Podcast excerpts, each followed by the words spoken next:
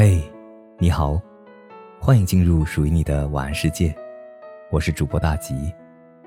今晚给大家讲一个一只鳄鱼的故事。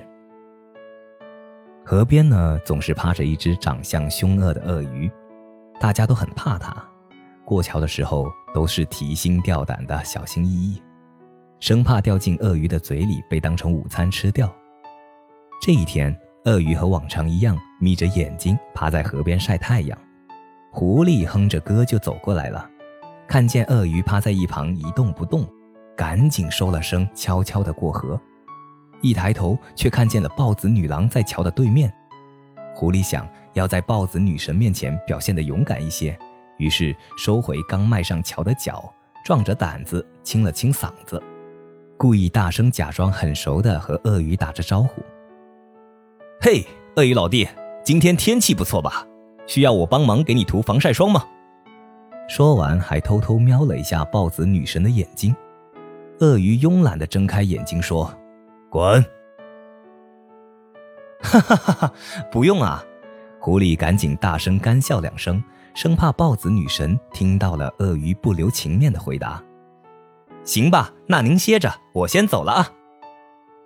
狐狸赶紧过了桥。看着豹子女神意味深长的微笑，他知道自己肯定没戏了，只能讪笑着离开。于是，不要惹脾气不好的大鳄鱼成为了过桥之前的新型打招呼方式。不要惹脾气不好的大鳄鱼，松鼠小声地对新来的兔子说：“为什么大家都说这句话呢？”兔子天真的歪着头问：“反正就是不要和他说话，快点过桥。”不要理他，小心你的小命。说完，松鼠还把手放在脖子旁边，咧着嘴做了一个抹脖子的动作。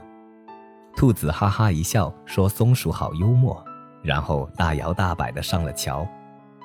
松鼠想拽住兔子，提醒他收敛一下那豪横的走姿，奈何手太短，也无济于事，只能叹口气说：“唉，初生的兔子不怕鳄鱼，祝你好运吧。”嘿，大鳄鱼，你好啊！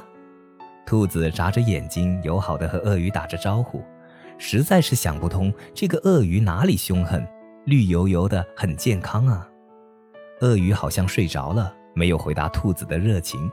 兔子耸耸肩就离开了。第二天，兔子又经过那座桥，依然热情地对鳄鱼说：“嘿，早上好。”依然没有回应，但兔子很喜欢和鳄鱼打招呼。每天如此，松鼠问他：“你脑子是不是坏了？他那么凶，没理你算你幸运的。或许鳄鱼就是嫌弃你不够塞牙缝的，不然你早就变成鳄鱼的午餐了。”他不凶啊，他每次都会和大家打招呼的，多友善啊！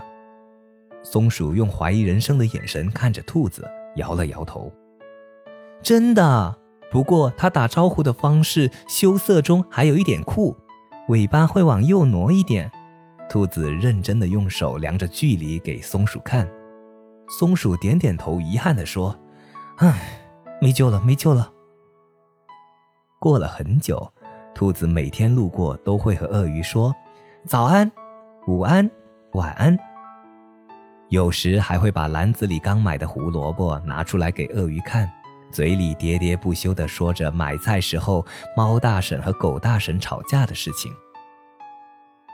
你怎么不吼这只话痨的兔子？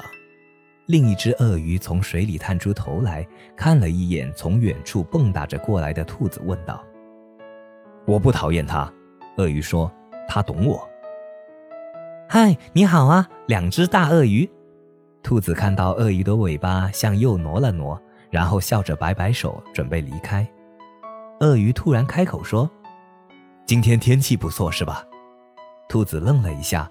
随即又换上明朗的笑容，说：“是啊，那明天见啦，祝你今晚好梦。”鳄鱼看着兔子蹦蹦跳跳离开的背影，松了一口气。它也想和其他动物亲近，但奈何自己长得又凶又不会说话，没有人愿意和它交朋友。只有兔子看懂了它胆小又特别的用尾巴打招呼的方式。也祝你今晚好梦。好了，今晚的故事就讲到这里。我是主播大吉，感谢您的收听，晚安，好梦。